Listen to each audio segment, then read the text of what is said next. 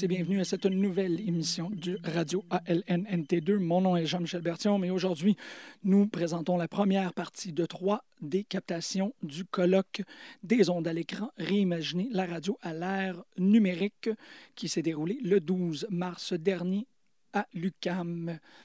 L'apparition de la radio durant la deuxième moitié du 19e siècle a transformé les modes de diffusion des informations. Avant tout outil de communication dans le milieu de l'armée, la radio s'est progressivement imposée dans les espaces quotidiens de tout un chacun dès la fin de la Première Guerre mondiale. Jusqu'à la popularisation de la télévision, elle est restée le pilier de la transmission d'informations dans les ménages. Cependant, quand la télévision a pris une importance considérable, voire est devenue le média par excellence, la radio a perdu de son panache des premiers temps la chanson du groupe The Buggles, Video Killed the Radio Star de 1979, semblait avoir signé définitivement le déclin de ce média. Or, au début du 21e siècle, la radio refait surface à travers Internet sous des formes redéfinies par la balado-diffusion, communément appelée podcast. Elle ne cesse de se renouveler, amenant de ce fait des transformations tant dans son usage que dans sa conception. Dans la dernière année, on a recensé plus de 700 000 émissions de balado-diffusion qui produisent plus de 29 millions d'épisodes dans une centaine de langues. L'avènement du numérique a créé une nouvelle culture de la radio, de plus en plus populaire, qui réinvente constamment les expériences de production, de diffusion et de réception. Dans cette perspective, la chaire ALN-NT2 vous invite à une journée d'études sur ces rapports émergents.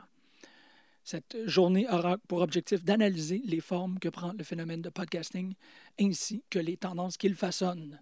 Et pour ce premier épisode, nous allons entendre le mot d'introduction de Bertrand Gervais et Roxane Majorana, ainsi que la communication de Megan Bédard sur les Amazones, les voix multiples du féminisme geek, et la mienne Just Me, My Guitar, My Podcast and My Truck, la musique country comme sujet par excellence en balado de Jean-Michel Bertium. Bonne écoute tout le monde.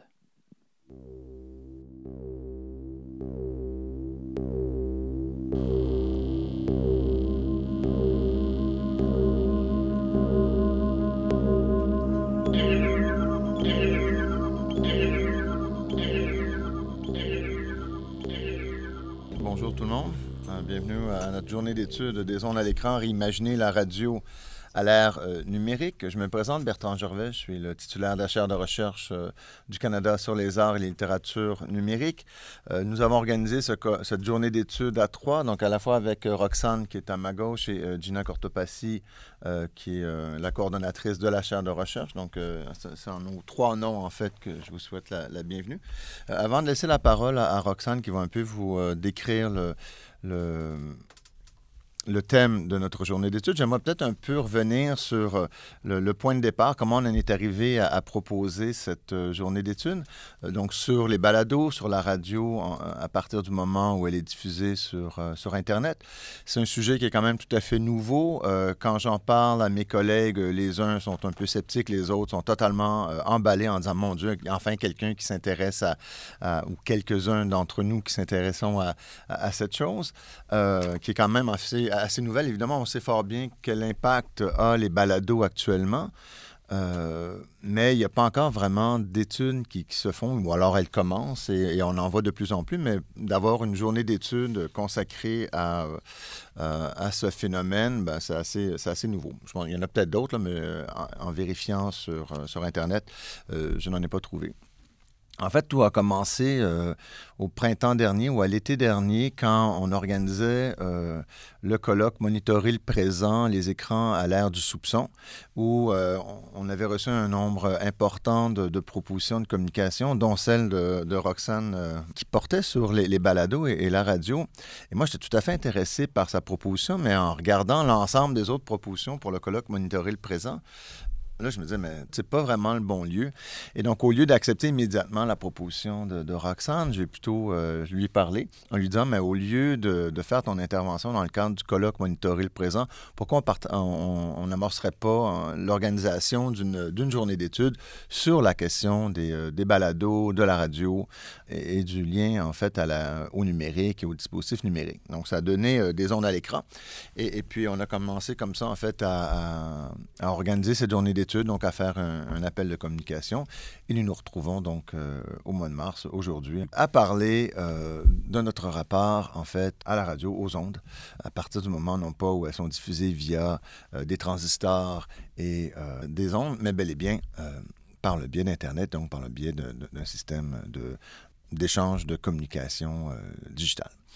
Donc, euh, ben, merci euh, Roxane, merci Gina pour avoir organisé cette journée d'études. Merci aussi à Jean-Michel qui assure la technique. Merci à, à la fois à tantôt, vous avez vu, il y avait donc Sarah Grenier, de même que Hélène Després, qui est la coordonnatrice du Centre Figura, avec qui, évidemment, euh, avec qui on est lié. Donc, merci à tous ces gens qui ont fait en sorte que tout ceci puisse euh, se dérouler. Et maintenant, je peux laisser la parole à. Roxane. Euh, bonjour à tous, en fait plus toutes. nous sommes en majorité. donc, nous sommes très heureux de vous convier à cette journée d'études donc sur la radio. nous voulons aujourd'hui donc amener des nouvelles pistes de réflexion liées aux transformations suscitées par l'avènement de la radio numérique. On a divisé la journée en quatre parties pour essayer d'être le plus diversifié possible aussi. On a reçu des propositions assez diversifiées. Donc la première séance euh, abordera plus précisément la question de l'expérience balado. Et euh, je pense que ça va être assez rock'n'roll comme euh, première séance. La deuxième traitera plutôt des aspects contre-culturels de la radio numérique. Ensuite, euh, l'avant-dernière euh, séance se concentrera sur la voix euh, plus précisément et ses implications dans les pratiques radiophoniques contemporaines. Et enfin, le quatrième panel, et non le moindre, s'attardera plus précisément aussi sur les différentes pratiques de la radio numérique. nous espérons finalement qu'au terme de cette journée, la diversité des sujets présentés auront ouvert la porte à des observations novatrices sur les changements de la radio à l'ère du numérique. Je vous remercie encore euh, au nom de toute l'équipe de votre participation, de votre présence et je vous souhaite une très belle journée. Maintenant, je vais euh, laisser la parole. Donc, je vais vous présenter euh, Mégane Bédard qui va venir s'installer. Et pendant qu'elle s'installe, je vais vous la présenter. Donc, l'intervention de, de Mégane s'intitule Les Amazones, les voies multiples du féminisme geek. Alors, Mégane euh, Bédard étudie au doctorat en sémiologie euh, à l'UQAM et elle se spécialise euh, en études sur la culture populaire. Elle est rédactrice de la revue Pop en stock et co-animatrice du podcast éponyme ainsi que collaboratrice régulière au podcast Les Amazones. Ses recherches s'intéressent principalement aux questions de franchisation de l'imaginaire et à la construction identitaire du sujet fanique. Et donc, sur ce, je te laisse la parole. Merci, euh, merci Bertrand, merci Roxane et merci Gina euh, pour, euh, pour cette journée qui s'annonce très intéressante, je crois. Donc, je vais vous présenter peut-être pas nécessairement une réflexion aboutie, mais plus des questions, des pistes. Puis, je suis vraiment intéressée à avoir votre, votre retour et vos questions ensuite pour la discussion qui aura lieu après, j'imagine. J'imagine qu'il va y avoir une discussion. Euh, donc, euh, c'est ça, on, l'a mentionné dans ma bibliographie, mais je viens vous présenter aujourd'hui un projet de podcast, de balado, dans lequel je m'engage depuis sa naissance. Euh, donc, c'est nécessairement pour conséquence que ma réflexion découle de ma posture impliquée activement dans le projet. Mais il s'agit en outre d'un podcast qui ne qui représente qu'un seul type de travail du média qui nous intéresse aujourd'hui et qu'un seul type d'expérience du média aussi. Euh, donc, j'aimerais profiter de l'occasion pour réfléchir à la manière dont le podcast peut être un vecteur d'empuissancement et de développement d'une communauté, plus particulièrement de développement d'une communauté euh, féministe et geek. Donc, euh, le projet en question, les Amazones, peut-être que certains ou certaines d'entre vous le connaissez aujourd'hui, mais pour celles et ceux qui ne le connaissent pas, je vais vous présenter rapidement. Donc, il s'agit d'une émission qui est diffusée sur choc.ca, euh, la radio euh, étudiante de l'UCAM, qui est diffusée hebdomadairement, donc à chaque semaine, depuis le 26 octobre 2016 et qui comptabilise, en date d'aujourd'hui, donc depuis hier, 162 épisodes.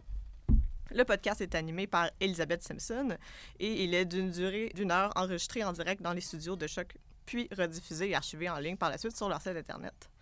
L'émission se décrit ainsi sur Instagram. Les Amazones se réunissent toutes les semaines avec un panel pas comme les autres parce que la culture geek, ce n'est pas juste un boys club. Donc déjà, le thème des discussions ressort dans la, petite, la brève description Instagram. On va y parler de culture geek, mais avec une twist un panel pas comme les autres, c'est-à-dire c'est une émission qui assume sa position féministe et aussi le fait qu'il s'agit d'un espace non mixte, donc plus précisément d'un espace qui tente de donner une voix aux femmes, aux personnes trans et aux personnes non binaires. Le projet de podcast, à l'origine, c'était, on voulait parler de culture geek, certes, mais euh, donc depuis le début, on a aussi comme ambition d'aménager un espace permettant aux personnes habituellement marginalisées dans ce type de discussion de faire entendre leur voix à un plus large public et d'avoir une discussion publique sur ces sujets et sur ces enjeux-là précisément. Pour ce faire, l'organisation du podcast fonctionne par invités et collaboratrices qui sont récurrents afin de diversifier le plus possible ces voix qui viennent s'exprimer sur les ondes. Donc, il y a l'animatrice, puis il y a des invités qui changent à toutes les semaines. Euh, souvent des gens qui reviennent de façon plus régulière que d'autres. Puis, des fois, il y a des invités spéciaux, des autrices, des cinéastes, des euh, BDistes souvent aussi qui viennent euh, discuter de leur pratique. Puis, tout ça de façon très conviviale durant une heure dans une discussion. Donc, la coordination de l'entreprise aussi s'effectue à partir d'un groupe Facebook que j'ai notamment géré de manière sporadique depuis les 3-4 dernières années. Euh, l'organisation du podcast dépasse en ce sens le moment d'enregistrement puisque ce dernier n'est que la résultante d'une entreprise qui s'effectue sur plusieurs étapes et sur plusieurs médias et réseaux. Donc, le groupe Facebook euh, sert donc dans un premier temps de lieu d'organisation et de canaliseur des réseaux d'amitié entre les collaborateurs de l'émission. Le groupe possède ses modératrices qui font en sorte que les sujets soient choisis toutes les semaines. Le groupe Facebook, c'est aussi, dans un deuxième temps, euh, un lieu de vote quant aux activités euh, des Amazones. Je vais, je vais y revenir un peu plus tard en, détail. Et enfin, dans un troisième temps, c'est aussi un espace de débat euh, au sujet de certains enjeux concernant l'organisation du safe space, parce que c'est ce qu'on essaie de faire aussi. Donc, c'est un endroit, donc on essaie de créer un endroit où chacun, chacune sent que sa voix est reconnue et entendue. Euh, et aussi, c'est un projet qui demande à être redéfini de manière euh, sporadique. Fait que on essaie de voir aussi est-ce que l'intérêt de l'espace non mix est encore euh, important, parce que ça fait quand même presque quatre ans que, bientôt trois ans et demi à peu près, que le projet existe. Donc, on essaie aussi de le redéfinir et on réouvre le débat de façon récurrente. Donc, en tant que regroupement féministe non mix, euh, nécessairement, les questions d'identité de genre, d'orientation sexuelle, de race, de situation financière et de santé mentale sont au cœur de nos discussions sur des passions qui nous rassemblent, c'est-à-dire les objets culturels geeks en question. Euh, nécessairement aussi, le geekness et ses, étiquettes dérivées, telles que les gamers, les nerds, etc., soulèvent lui aussi les enjeux identitaires qui se dédoublent lorsqu'on est une personne marginalisée qui s'intéresse à des sujets geeks. Plus particulièrement, euh, lorsqu'on s'exprime publiquement sur ces sujets dans une perspective critique. Vous demanderez à Anita Sarkeesian, par exemple, et plusieurs autres, ils vous en parleront. Je vais revenir aussi à ce, sur ce sujet-là. Et un autre enjeu qui rentre en intersection avec ces enjeux-là, c'est euh, le podcast, donc le sujet qui nous intéresse aujourd'hui, euh, qui permet la diffusion de ces discussions dans l'espace public.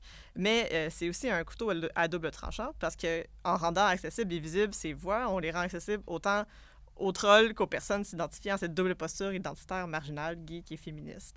Donc, ça aussi, c'est un, un enjeu qui dépasse aussi le, le fait que c'est une émission de radio. C'est pas juste une émission de radio, c'est tout un toute une communauté et toutes un, des problématiques qui finissent par s'entrecroiser. Donc, revenons un instant au contenu des, des émissions.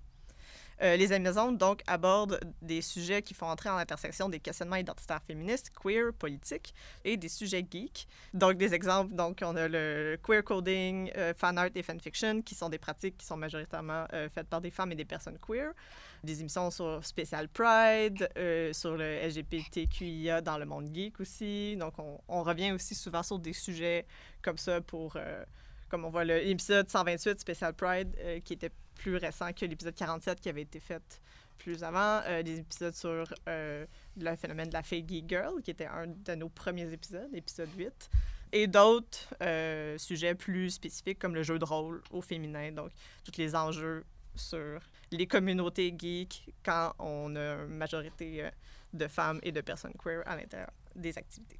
Comme j'ai dit précédemment, on, tente aussi de créer des espaces sécuritaires. Pour ce faire, on utilise souvent euh, des avertissements de contenu, comme si euh, l'émission sur la santé mentale, qui était une de nos émissions les plus les plus importantes et écoutées, qui parlait de dépression, de trauma, anxiété et de suicide. Donc, il fallait avertir aussi avant, parce que on peut écouter des podcasts, mais aussi des fois, ça peut être euh, des sujets plus difficiles et on a besoin de ces avertissements-là pour qu'on soit certain que la communauté, et euh, autant la communauté que les personnes qui viennent participer à l'émission, se sentent à l'aise pour discuter. Donc, on avait parlé de santé mentale et aussi de sexualité, euh, par exemple. Donc, ici, il y avait beaucoup de discussions sur les agressions sexuelles. Donc, évidemment, il fallait qu'on avertisse le contenu des, euh, des balados. Aussi, par le partage d'expériences personnelles et de ces témoignages, la balado donne une visibilité grandissante à certains phénomènes qui sont habituellement passés sous silence dans les milieux geeks. évidemment, les questions de santé mentale et de sexualité ne sont pas nécessairement à l'avant-plan de ces, de ces discussions-là dans les milieux euh, mainstream comme les Comic-Con, par exemple mais aussi euh, à noter que la majorité du temps de vie des Amazones jusqu'à là s'est déroulé aussi euh, en même temps que le mouvement hashtag MeToo. Donc, on a abordé régulièrement sur nos ondes. Donc, c'est important aussi de rester à l'affût de ces enjeux-là j'aimerais revenir un peu sur la double posture identitaire geek et féministe que j'ai mentionnée précédemment. Les deux dernières décennies ont vu la culture geek, autrefois marginalisée et ridiculisée au 20e siècle, passer à l'avant-plan de la culture populaire nord-occidentale avec des séries de films avec grand succès comme Marvel et Star Wars, et comme des icônes du succès geek aussi comme Bill Gates et Steve Jobs. Ce processus euh, s'est pas effectué sans backlash de la part de ceux qui se revendiquent comme étant les vrais geeks, avec des guillemets, ceux qui étaient avant que ce soit cool. Donc, maintenant que les femmes et les groupes marginalisés exigent, pour le bien de toutes et de tous, à mon avis, une représentation moins stéréotypée et plus intéressante de personnages féminins queer et racisés, des groupes récalcitrants euh, sentent que leurs objets de consommation geek sont pris d'assaut par ces envahisseuses. L'enjeu peut sembler anodin, euh, pour des observatrices externes à la question, mais euh, Anastasia Salter et Bridget Blodgett soulignent dans l'ouvrage Toxic Geek Masculinity in Media, Sexism, Trolling and Identity Policing, que je lire la citation ici. A study of social behaviors of fans within several groups, including one of the most mocked, furries, confirms the strong influence of fandom on identity. Fan groups, far from being an individualistic, mindless consumption of media, can have a potentially deep and meaningful impacts on our values, identity, and potentially our behaviors.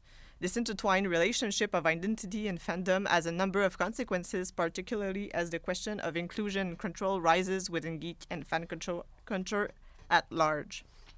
Donc, ces enjeux de contrôle et de résistance qu'elle mentionne à l'inclusion des personnes marginalisées, autant dans les sphères de consommation que de création de ces objets culturels, sont désignés aujourd'hui sous le thème de fandom toxique ou de toxicité au sein de ces communautés. Euh, cette toxicité qui se manifeste en majorité sur les médias sociaux atteste de l'importance de créer des espaces de discussion comme celui des Amazones, mais plus particulièrement d'étendre cette discussion sur la sphère publique, puisque, pour reprendre encore les mots de Anastasia Salter et Bridget Blodgett, uh, social justice warriors, and critics become easy targets for geeks' own unhappiness. With their communities and lives. If uncritical appreciation of the different geek media is retrospectively considered to be the atmosphere of geekdom, then feminists, social justice warriors, and anyone different becomes an easy target for painting as the bad guy. Women and minority groups can, can't be part of these communities because even thinking about them as participants break the image of the geek as solitary, disliked male. If the important defining characteristic arises from as some aspect inherent to white maleness than any that ruin the group's vision by being visibly different breaks the sheer atmosphere. Donc, une plus grande diversité de visages, de vécus et de, de voix, selon elle, briserait l'homogénéité présumée d'un mouvement et euh, d'une identité. Donc, comment ces enjeux se identitaires se manifestent alors dans l'espace du podcast et plus particulièrement dans le projet des Amazones? Euh, une des raisons rapides qui peut venir à l'esprit quand on parle de balado, c'est d'abord son accessibilité, ses moyens de production qui sont relativement restreints, et le fait que ce soit aussi relativement aisé de diffuser le contenu enregistré en ligne de manière digitale. Euh, qui plus est, pardon, les universités comme l'UQAM et l'Université de Montréal, pour ne, ne nommer que celle-là, offrent des infrastructures pour enregistrer des projets à court, moyen ou long terme, en plus de formation rapide et de montage sonore et d'utilisation de la console. D'un autre côté, cette accessibilité doit être relativisée parce qu'elle découle aussi d'un certain privilège, dans ce cas-ci, être à l'université ou près des milieux universitaires. Euh, en outre, des études comme celles menées par euh, Monica Chada, Alex Avila et Homero Gil de Zuniga pardon, suggère que euh, les publics qui, découlent qui écoutent pardon, des, podcasts sont en majorité des hommes blancs ayant un salaire très confortable, comme euh, dans la citation que je vous présente ici. Je ne vais pas la lire parce qu'elle est assez longue. Mais euh, les études qui sont mentionnées datent toutefois de plus d'une dizaine d'années. Donc, on a 2007-2009. L'article cité ici date de 2012. Donc, on, ça commence à dater quand même pas mal. Parce que dans l'article, c'est très intéressant aussi. On dirait que les auteurs ont l'impression que ce qui est pour le genre, l'identité de genre, ça devrait pas changer beaucoup, mais pour le, les personnes racisées, ça pourrait changer. Mais là, en ce moment, euh, j'ai pas les chiffres non plus avec moi. Là. Mais c'est ça, ça restait dans la possibilité. Pour ajouter aussi à cette, à cette relative accessibilité, euh, et aussi les questions de public. Euh, la balado présente aussi d'autres avantages pour euh, l'entreprise de création d'un safe space et d'une organisation basée sur le care et euh, l'expression de soi, notamment dans sa structure ouverte aux nouvelles voix, comme nous, on, on le, développé avec les Amazones. L'anonymat possible de la radio, quand, quand on n'a pas les caméras autour de nous, parce que Choc maintenant a les caméras pour les diffusions live sur Facebook, mais on peut choisir de ne pas utiliser ces caméras-là aussi. On l'a déjà fait euh, dans le passé pour euh, des gens qui, euh, qui s'identifiaient comme trans, mais qui, mettons, leurs parents, ils ne voulaient pas que leurs parents tombent sur l'émission puis que ça les mette dans le trouble. Donc ça, on peut, on peut le faire. Et aussi, on peut utiliser le téléphone pour minimiser les déplacements qui sont plus difficiles pour certaines. Comme en ce moment, on a une participante qui vient d'accoucher, donc elle ne peut pas vraiment sortir de chez elle, mais elle appelle régulièrement pour participer encore à la discussion. Mais aussi, euh, je vais rappeler aussi que l'entreprise le, des Amazones dépasse comme je, je, le dis depuis le début de ma présentation, le temps d'enregistrement de la balado, euh, notamment par l'usage du groupe Facebook pour l'organisation avant l'enregistrement et l'usage des réseaux sociaux pour la diffusion, comme euh, les, les lives Facebook qu'on utilise quand même assez régulièrement avec Choc. L'usage aussi de Facebook et d'Instagram, pas seulement pour l'émission ou pour le groupe, mais aussi pour assurer une meilleure diffusion et visibilité. Euh, c'est un outil qui est privilégié pour de nombreux podcasts qui veut construire une communauté euh, d'auditoristes entourant l'émission.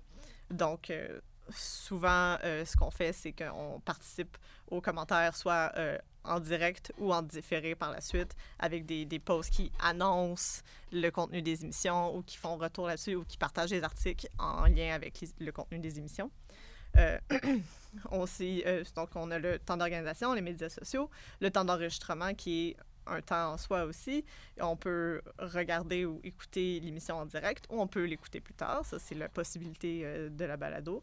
Et tous ces temps et ces espaces euh, finissent par développer une espèce de sentiment de coprésence qui n'est pas nécessairement direct comme on est en coprésence en ce moment dans la même pièce, un effet d'atténuation de la distance entre les producteuristes de contenu et les auditoristes, entre euh, les gens qui écoutent, les gens qui produisent, la communauté, les gens qui... Donc, on a toujours un effet de communauté. Quand on écoute un podcast, on a l'impression qu'on est avec eux et qu'on connaît les gens qui nous parlent, mais en fait, euh, on les connaît pas vraiment.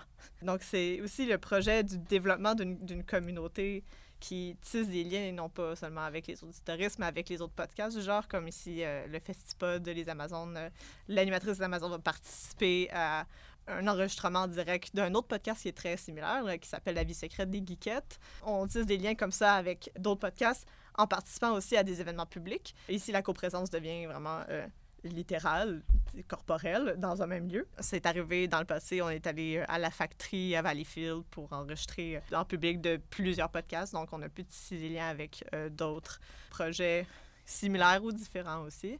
Et euh, nécessairement, euh, le, la balado est aussi un tremplin vers justement l'implication dans la communauté plus large. Donc ici, on est allé euh, au Minifest, au Comic Con de Montréal et euh, dans un épisode spécial qui était au département ici à l'UCAM, organisé par Choc, qui était justement un, un, épisode spécial enregistré en direct. Donc on a le, on a le tremplin vers aller vers les autres pour, euh, pour conclure brièvement, euh, un projet en développement, c'est sûr que j'ai donné beaucoup les, les, points positifs pour essayer de voir aussi comment, justement, la, la, balado peut être un vecteur de formation de communauté, mais euh, nécessairement, les Amazones, on essaie d'être très transparente sur euh, le fonctionnement aussi de, l'organisation et aussi sur des échecs même si c'est pas ce que notre animatrice essaie de mettre de l'avant le plus dans les émissions.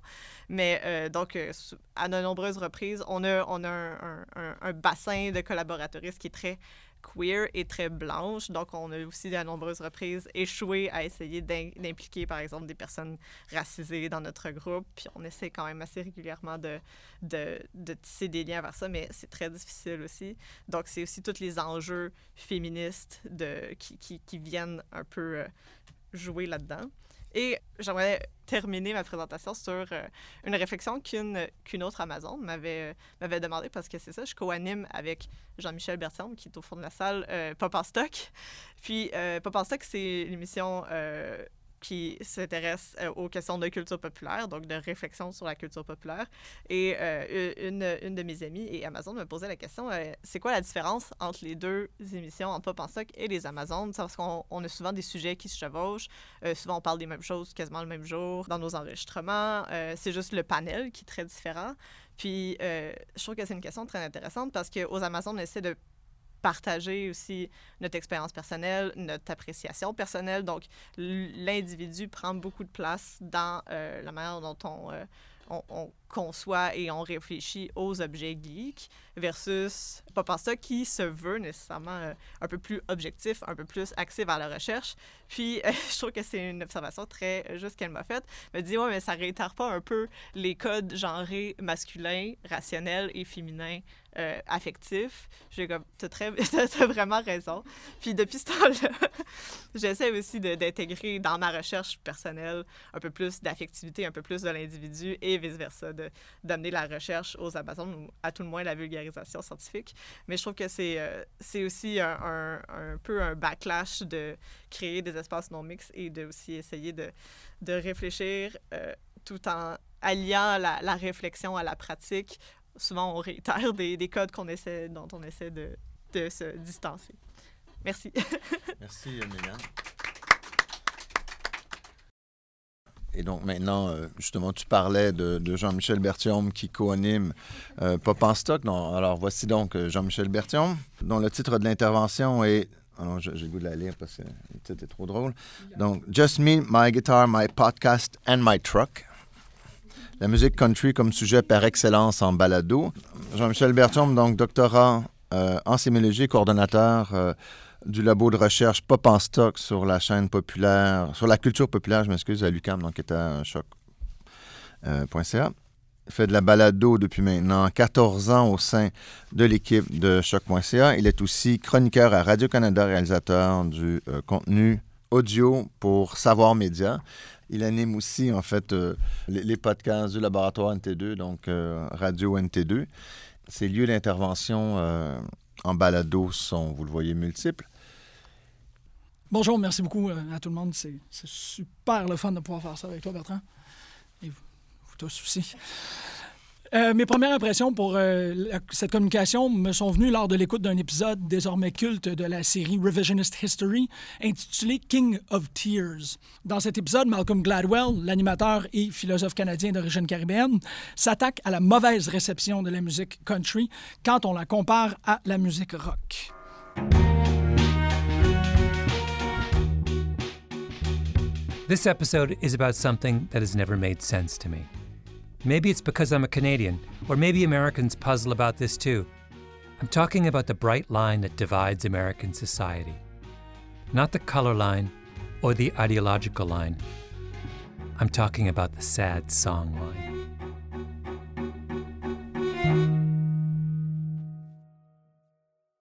I don't know why people don't talk about this more, because it's weird. For the sake of argument, Let's use the rock magazine Rolling Stone's list of the best songs of all time, the top 50. These are the critics' choices. Hotel California by the Eagles comes in at 49, which, as far as I can tell, is a song about drugs. Tutti Frutti by Little Richard at 43.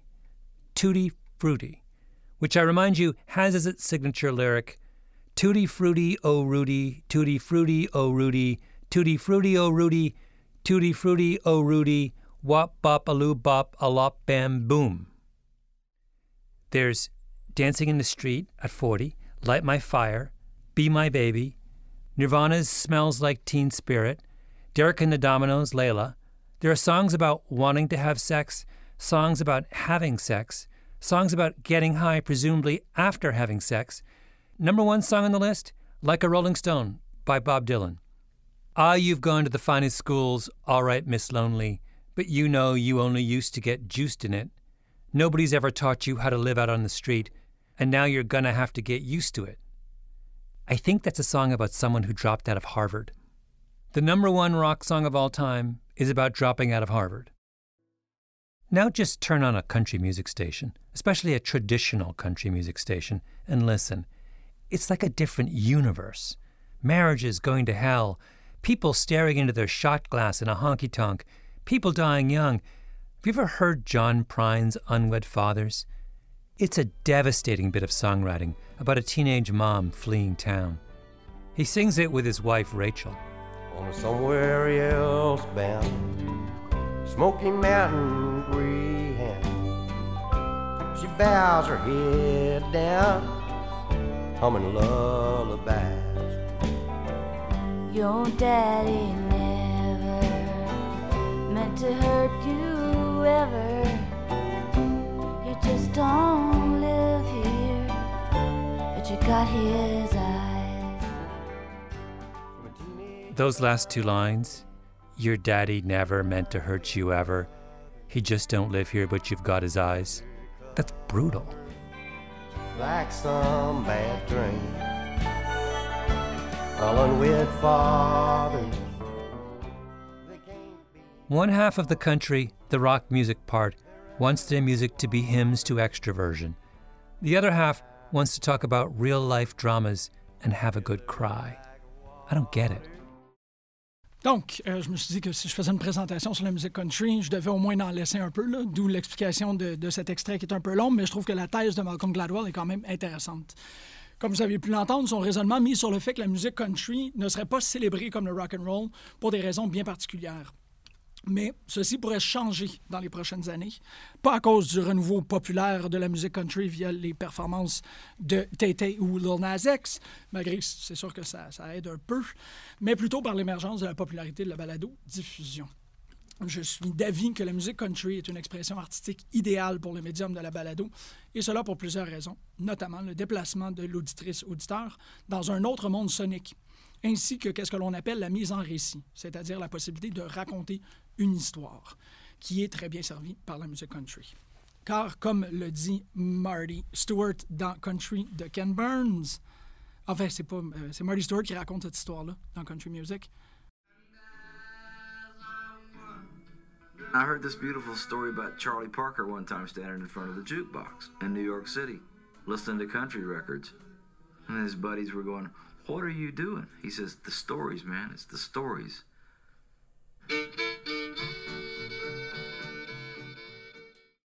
Parlant d'histoire, je vais faire un peu d'histoire ici pour contextualiser la transition entre radio et balado.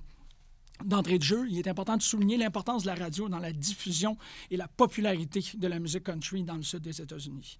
Je crois qu'aucun style musical est plus profité de la présence de la radio que le country.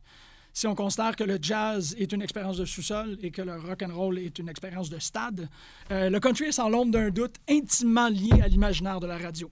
Premièrement, dans un salon familial à la fin d'une journée de travail difficile, et ensuite dans le récepteur d'un pick-up quelque part sur une route poussiéreuse. Je vais prendre exemple sur la légendaire station WSM, communément appelée The Legend à Nashville, Tennessee. The Legend est une station de radio AM fondée le 5 octobre 1926, 1925. Pardon. Elle est munie d'une antenne de 50 000 watts et diffuse sur 650 kHz. Bref, elle est très, très puissante et diffuse exclusivement de la musique country. On la connaît notamment comme l'antenne qui diffuse le tout autant légendaire Grand Ole Opry, le plus vieux programme radiophonique de l'histoire du média.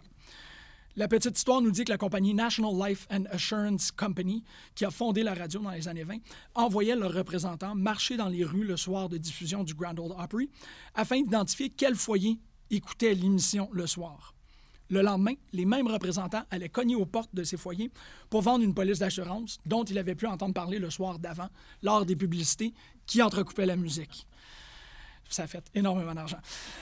Euh, surtout autour de la dépression, évidemment. Euh, L'antenne puissante du WSM était munie d'un signal clair qui pouvait atteindre une grande partie du sud des États-Unis depuis Nashville. Il offre une couverture de niveau B, au moins jusqu'à Chattanooga. Pardon, j'avais une photo de, de l'antenne. De Chattanooga au sud-est Evansville dans l'Indiana au nord-ouest, Jackson dans le Tennessee à l'ouest et Huntsville dans l'Alabama au sud. La nuit, elle peut être entendue dans une grande partie de l'Est et du centre des États-Unis. On ne peut pas sous-estimer l'importance unificatrice de cette antenne, même à des kilomètres de distance. Les gens vivaient l'expérience commune du Grand Ole Opry en groupe. Ensemble, ils ont pu entendre Roy Acuff, Bill Monroe, Minnie Pearl, Ernest Tubb, Hank Williams, Little Jimmy Dickens, les Carter Sisters, les frères Louvain, les frères Wilburn, les frères Osborne, les frères Crook, les frères Delmore et même les frères Everly, mais ils ont désavoué leur filiation durant les années 60, autant qu'ils ont pu survivre à la dépression et à la guerre en groupe unis avec cette antenne. L'antenne qui diffusait WSM, comme son surnom l'indique, est une légende locale, un monument culturel, une institution patrimoniale. Pour mieux comprendre l'importance de l'antenne dans l'histoire de la diffusion de musique country aux États-Unis, je vous conseille fortement Country Music de Ken Burns. On en parle pendant 16 heures. 16 heures absolument fascinantes, je vous l'assure. Bref, l'antenne servait comme élément unificateur pour une communauté. Et ce n'est pas simplement le cas pour WSM. Plusieurs antennes à travers le monde ont servi de point de ralliement. Je pense notamment à WFMU dans New Jersey ou WLS à Chicago, home of the White Sox. Il y a aussi eu tout le mouvement des radios pirates. Euh, Les antennes sont des points de ralliement pour des communautés. Maintenant, sautons en 1996 avec l'adoption du Telecommunications Act sous Bill Clinton, qui est une extension du Communication Act de Roosevelt qui date de 1934. Cet acte a radicalement altéré le paysage radiophonique, permettant une déréglementation qui a conduit à une consolidation rapide de l'industrie. C'est surtout le titre 3, intitulé Cable Services, qui cause le plus de trouble. C'est cette section qui a ouvert la route pour les conglomérats radiophoniques mastodontiques de notre époque. Comme toute dérégulation, l'objectif était de permettre à n'importe qui d'intégrer le marché de la télécommunication, mais on le sait que c'est pas comme ça que ça se passe. Reed Hunt, alors président de la FCC, disait devant le Congrès américain que c'était pour favoriser l'innovation et la concurrence dans le domaine de la radio, ainsi que de promouvoir la diversité des programmes et des points de vue exprimés sur ce puissant média qui façonne tant notre culture. Au lieu de cela, pour la première fois, les grandes entreprises médiatiques ont été autorisées à acheter plusieurs stations sans restriction. Alors, au bon mot, ce qui s'est passé, c'est qu'en 2002, l'industrie de la radio était essentiellement un oligopole. Seules 10 sociétés mères contrôlaient le deux tiers des auditeurs et des revenus. Et si ce n'était que de ce contrôle, les choses seraient pas si pires que ça. Du moins, on espère. Le X, c'est qu'une fois que ces oligopoles se sont installés, plusieurs radios ont fermé pour laisser place à un centre automatisé qui alimente en contenu une multitude de stations à travers le pays, essentiellement des grandes boîtes de playlists. Donc, on ne diffuse plus une musique qui est en demande par notre communauté. Non, on pense pour les gens et on diffuse ce que nous croyons qu'ils veulent entendre. Et cela va sans dire au grand plaisir des maisons de disques. Tout ceci a servi d'inspiration pour le 11e disque, qui est un de mes albums préférés de Tom Petty and the Heartbreakers, The Last DJ, en 2002. Pour moi, c'est un événement très significatif quand vient le temps de penser à la fragmentation des communautés que nous vivons actuellement. C'est d'autant plus vrai quand on considère qu'actuellement, le territoire états-unien se sépare essentiellement idéologiquement entre CNN et Fox News. Mais c'est via la radio que cette scission s'est fait sentir depuis maintenant près de 25 ans. Alors maintenant que nous vivons dans un écosystème culturel post-Telecommunications Act et l'Empire états-unien est divisé, le Sud est plus euh, honteusement stéréotypé que jamais et conservant en mémoire la distance qui existe entre la musique rock et la musique country d'après Gladwell, il nous faut donc un unificateur, dans ce cas-ci une unificatrice sonique, qui de mieux que Dolly Parton. On va aller écouter un extrait de la balado Dolly Parton's America, qui a été diffusé, euh, je pense, a commencé l'automne dernier. And I kept bumping into people who would describe the experience of being at a Dolly show as like standing in an alternate vision of America than what was unfolding on the TV. I remember just standing out in the lobby and and just people watching because it was the most diverse place I've ever been. I was seeing a multiracial audience, you people wearing cowboy hats and boots. I was seeing people in drag, church ladies, lesbians, you know, holding hands, little girls who were there with their families. You had a whole audience of people who absolutely their philosophies were in opposition to each other, commingling, and everybody is polite to each other. So that was one thing that caught my attention that in this very divided moment, Dolly seems to maybe be a kind of unifier. La balado a eu son lot de succès. Mark Maron reçoit Barack Obama dans son garage, Serial saison 1 téléchargé à plus de 175 millions de fois, ainsi que le soutien plus récent de Joe Rogan à Bernie Sanders sur sa propre balado.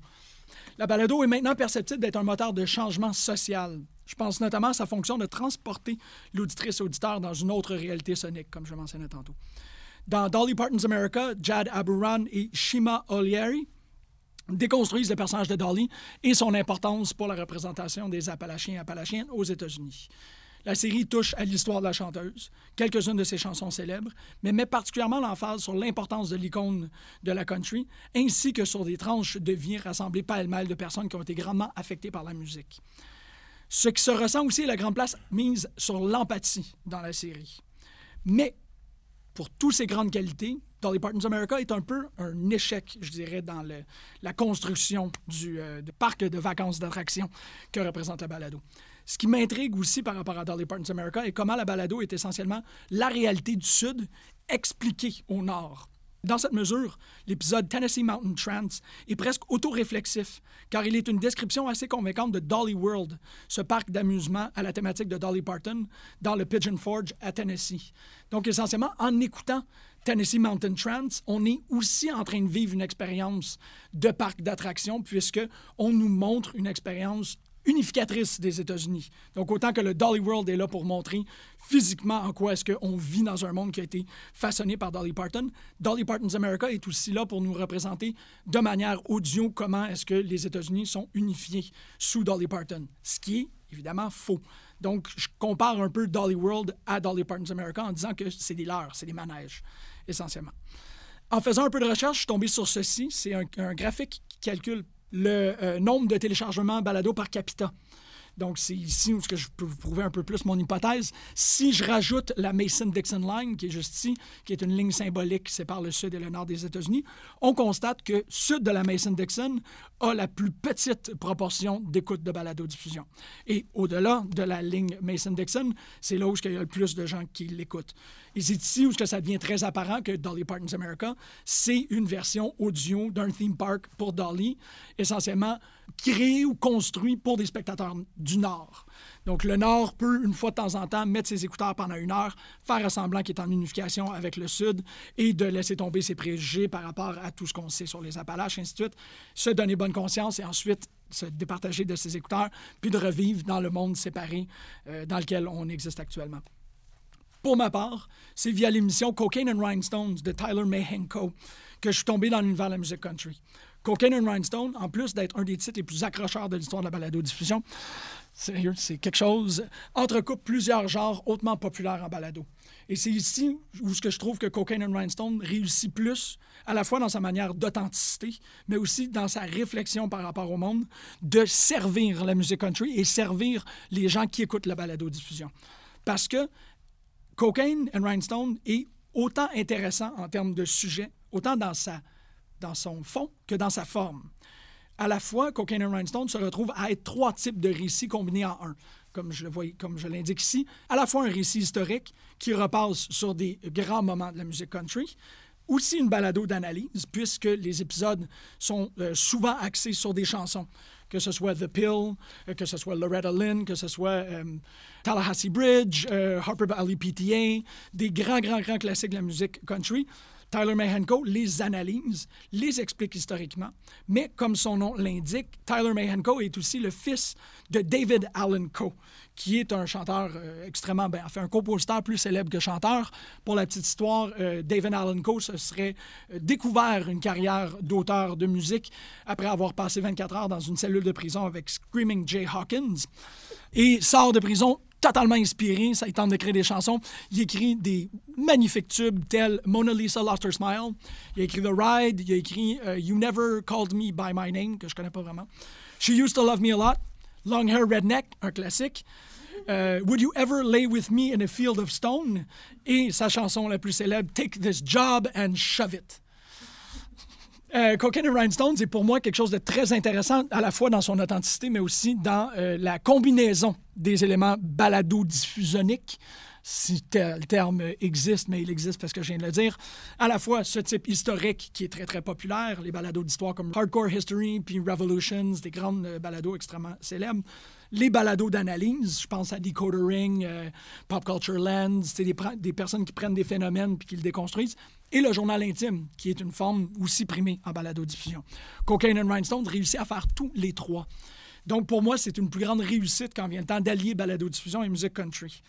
Pourquoi est-ce que je mise autant, et ça je vais faire ça en conclusion, sur le fait que la musique country est importante pour la balado-diffusion, autant que la balado-diffusion est importante pour la musique country? C'est qu'on ne peut pas extirper la balado-diffusion, cette tradition qu'on a de se mettre des écouteurs dans les oreilles pour écouter de la musique. La balado travaille parfois avec la musique. Je pense notamment à des trucs comme Song Exploder de Ricochet Harway.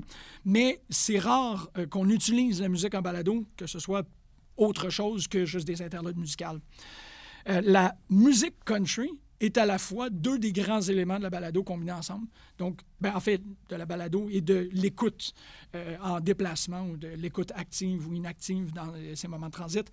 On écoute de la musique et on se fait raconter des histoires en même temps. Des histoires qui sont analysables comme des poèmes. C'est ça, je suis tombé sur euh, Reading Country Music hier, Steel Guitars, Opry Stars and Honky Tonk Bars, qui est une œuvre extraordinaire. En fait, c'est une anthologie.